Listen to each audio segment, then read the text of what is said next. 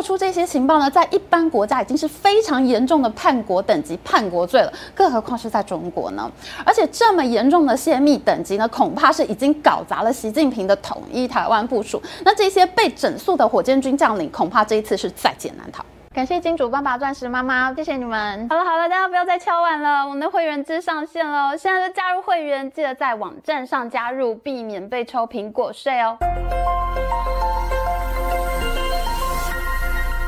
大家好，我是 Amy。二零二三年五月开始，中共解放军进入了一波大清洗。中国国防部长李尚福、火箭军司令李玉超他们被逮捕，七十多个火箭军将领传出了被调查、被逮捕的消息。目前呢，李尚福已经被解职，新的国防部长还没有宣布，所以现在整个中国是处在一个没有国防部长的情况。同时间受到牵连的，可能还有前外交部长秦刚。这些高层将领和官员不知所踪，传言已经是全世界满天飞了。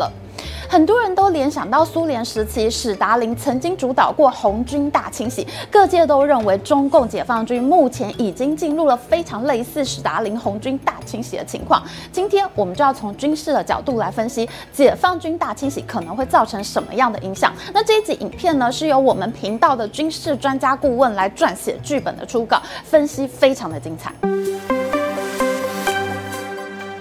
就在我们录影的今天早上，传出了最新的消息：中国航天集团董事长吴彦生、中国兵器工业集团董事长刘石泉、中国航太科技集团副总经理王长青这三大军工巨头公司的高层被解除了全国政协委员的职务。他们三个人都是中国军工产业的大咖，才可能被选入全国政协会议。那现在外界都认为他们是牵涉到了这次火箭军大清洗的事件。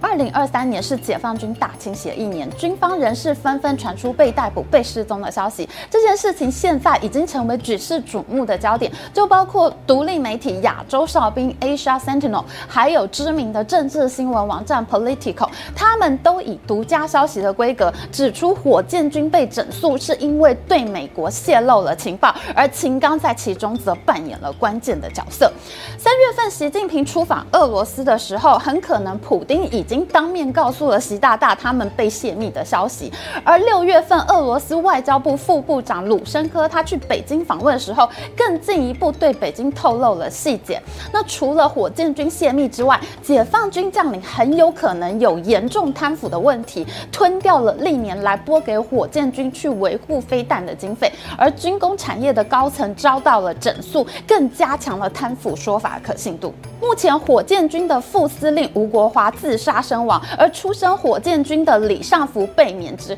原本火箭军的司令员李玉超上将和火箭军的政委徐中波上将等人，现在都在接受调查之后被捕入狱。火箭军可以说是受到了非常重大的折损。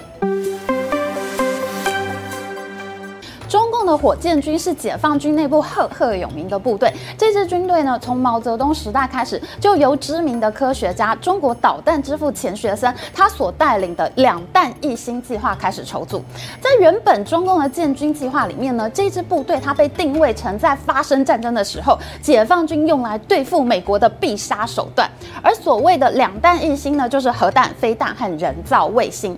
为了“两弹一星”计划，中共花费重金，不止从美国挖回了钱学森，钱学森呢，就是美国用八国联军庚子赔款赞助到美国留学的天才少年。他在知名的麻省理工和加州理工学院教书。中共呢，另外还挖回了邓稼先、钱三强等在海外留学的核子物理学家和火箭科学专家。两弹一星计划成功了以后呢，在中共确定自己可以自制飞弹和核弹之后呢，他就仿造前苏联的战略火箭军，独立打造出了一支专属于战略打击用的部队。那这支部队刚刚被建立起来的时候，为了要掩人耳目、混淆外国的情报机构，那中共就特别把这支部队取名叫做陆军第二炮兵部队啊，听起来呢就是很鸟的一个土八路的感觉。但是呢，这个二炮部队无论是在编制、指挥或者人员挑选上面，事实上都是跟陆军分开的。二炮的直属上司也不是陆军司令部，而是中共的中央军委会，只属于中共最高领导人的指挥。习近平上台之后呢，他主导了解放军内部的军改，二炮部队于是被独立出来，变成了另一支军种，改名叫做火箭军。那火箭军手上最重要的装备就是各类型的东风系列弹道飞弹。东风系列飞弹呢，是由火箭军旗下的火箭军研究院他们自己在进行研发和制造的。但是火箭军研究院呢，他们只负责研发和制造火箭军自己的飞弹哦，其他军种的飞弹则是由军委会装备发展部还有各个军有自己的装备部他们自行去发包和处理。所以火箭军是非常独特的一支军队。那么火箭军在作战的时候，他到底要负责什么样的任务呢？虽然我们前面一直说哈，火箭军是由中共中央委员会直接指挥的战略级武装力量，他们也具备核战略打击的能力。但是我们知道哈，现代战争各国都会尽量避免使用核子武器，大国会避免自己成为国际公敌。我们看到俄罗斯在俄乌战争期间，他也只有使用常规的飞弹弹头来打乌克兰，像核武之类的武器呢，只被拿来当做威胁用。俄罗斯还是不敢轻易动用核武的。那除了核威慑之外呢，火箭军在战争中的重要任务呢，第一个就是要在台海战争当中用飞弹来干洗台湾的重要基础设施，像是发电厂啊、水库啊，就是火箭军的首要攻击目标。它会先摧毁台湾的基础设施和制空能力。那另外一个火箭军的重要任务，它就是要负责歼灭美国和日本的海军，避免美国和日本海军前来支援台湾，尤其是美国的航空母舰战斗群。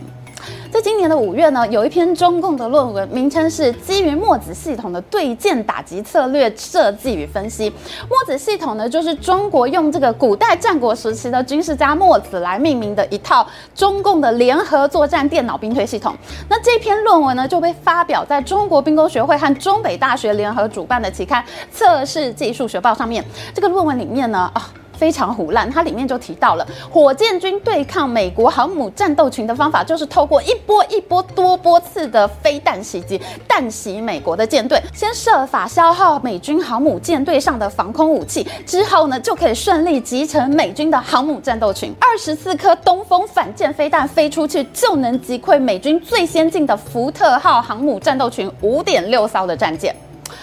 虽然这种战略听起来非常的天马行空，还被我们台湾的国防安全研究院吐槽。我们台湾的军事专家也用电脑兵棋推演软体模拟了三百次战争推演，发现这篇论文基本上就是假设美军都是废物，美军的舰队呢全部停在海上不动，停止航行，而比较厉害的飞弹标六飞弹呢也射不出去，才会被解放军击沉五点六艘军舰呐。基本上这篇论文呢就是幻想敌人。太弱太弱了，而做出来的结果。不过呢，这篇论文倒是证实了一件事情，就是呢，东风飞弹的确被拿来当做制海的武器，抢夺海上的主导权。所以呢，火箭军的功能不只是攻击台湾而已，他们应该也被赋予了打击美日海军的战略任务。这样火箭军被中共当成是必杀决胜的武器，那为什么又会大规模的整肃火箭军呢？根据 Politico 和 Asia Sentinel 的报道指出，火箭军会被整肃的原因呢，除了贪腐问题之外，被泄露出去最严重的情报等级，让中国必须要消耗大量的资金，把所有的系统都全部重建过，不然呢，基本上中共的战略秘密就是被美军摸得一清二楚了。我们可以从去年美国空军大学的中国航太研究所他们所出版的。火箭军研究报告中呢，看出一些端倪。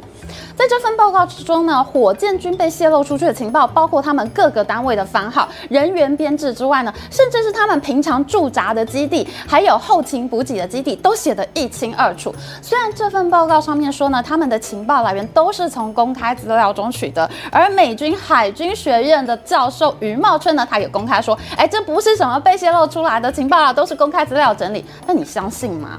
这些资料呢，都说明了美军已经掌握了火箭军所有部署的情况。至于其他可能已经被泄露出去的情报呢，就有可能是火箭军它里面装备的真实整备状况，还有东风系列飞弹呢，它在进入大气层轨道时候的真实参数，还有其中最严重的情报，很可能已经泄露出去的，就是习近平他打算在发动台海战争的时候，对美军、日军、台军所准备的战略到底是什么。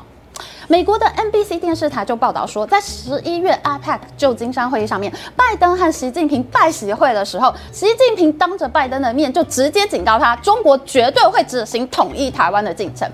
可是现在中共想怎么打呢？还有解放军手上有哪些牌呢？全部都已经被人家看光光了，甚至是你手上的装备情况是好是坏，被贪污掉多少，哪些东西能打，哪些不能打，对手都已经一清二楚。事实上，我们知道，在中日甲午战争的时候，中方的装备就是因为慈禧太后修建颐和园，导致亚洲第一水师竟然败给了明治维新后的日本海军。贪污问题所能造成的军事损失，在中国历史上是血迹斑斑嘛。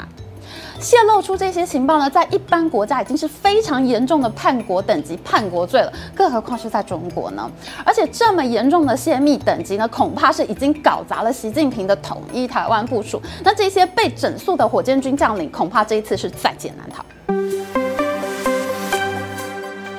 前外界只知道少数几个被整肃的火箭军将领的名字，包括司令员李玉超、政委徐中波以及前国防部长李尚福。但是其他还有七十几个火箭军的将领，他们也遭到了整肃。现在他们的姓名以及涉案的程度呢，外界是不得而知的。只知道这些人最少都有中将的级别。但是无论在任何一个国家，你能当上将军，这都不是一件简单的事情。因为能升上将军，就代表这个人他能够管理超过千人甚至万人以上的团队，他应该是具有管理才能的。而军队的管理内容不单只是带兵打仗，诶，还包括要管理这些人的食衣住行、日常训练，甚至是整个团队的精神状况。七十几个将军被整肃，这绝对是一场火箭军的大浩劫。能管得住部队的人，现在一下子短少了很多。以台湾来说，我们知道中将就相当于是军团的指挥官，一个军团呢就负责好几个县市的守备任务。以驻守北台湾的陆军六军团来说，他们负责的县市就有基隆市、台北市、新北市、桃园市、新竹市、新竹县、苗栗县和宜兰县。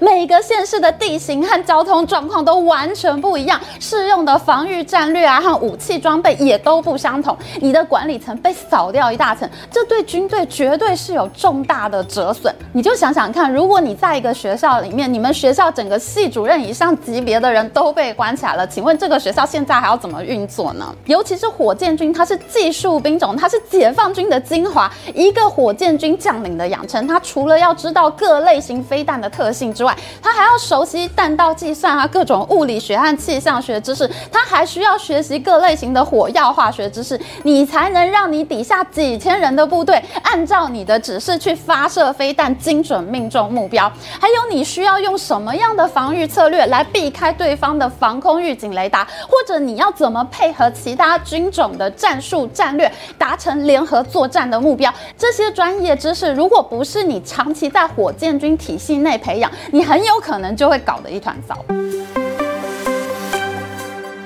习近平在拔掉原本火箭军嫡系的李玉超司令员之后呢，他换上了海军出身的王厚斌将军去带领火箭军。乍看之下，这个安排好像很合理，因为中国海军也有操作巨浪系列潜射弹道飞弹，而王厚斌呢，他曾经担任过中国海军的副司令，他对弹道飞弹应该是不太陌生的。而巨浪系列的飞弹呢，还是从东风飞弹改装而成的，由原本领导海军战略武装部队的将官来替换掉原本。有忠诚疑虑的火箭军将官，哎，这看起来好像很合理嘛，好像不会有太大的问题吧？然而，我们频道的军事专家顾问说，这个是失之毫厘、差之千里的事情。海军和火箭军完全是不同的军种，两者在军官养成的教育上面有非常大的区别。就拿我们自己的国军来说，陆军的军官养成教育，你需要熟悉班、排、连、营、旅各级的战略战术方法，这样呢，一路培养上去，才是一个有经验的陆军军官。而我们的海军呢，则是从小艇一路历练到万吨。层级舰艇，每一个层级的战术战略方法，在每一个军种之间都有不同的特性，而士官和士兵的训练方法也都不相同。虽然都是从小团队一路训练到掌控大型的组织，但是突然让海军的将官来指挥火箭军，除了有知识无法应用的问题之外，更有可能无法掌握军种内部的实际部署和装备妥善率等等的情况。譬如说，你想要找一个熟人来问一。问哈，哎，这个底下到底哪一些装备是真正能用，它没有被贪污换上劣质品的？那哪一些装备我是绝对不要碰？请问一下。这个时候有谁敢跟你说实话呢？这周我们的会员影片非常精彩哦，我跟大家分享了最近我玩大台纸期货的心得，我有讲我是怎么用无脑加仓法和无脑平仓法来操作大台纸，玩得很开心。而且呢，我还有晒单哦，有兴趣的同学可以加入我们频道的会员，就可以看到专属会员影片。那在下一集的影片里面呢，我们会来讲解放军被大清洗之后可能会遇到怎样的军事挫折，非常的精彩。我们下集再说。喜欢我们的影片，请记得帮我按赞，还有记得按订阅频到。大家开启小铃铛，我们下次再说，拜拜。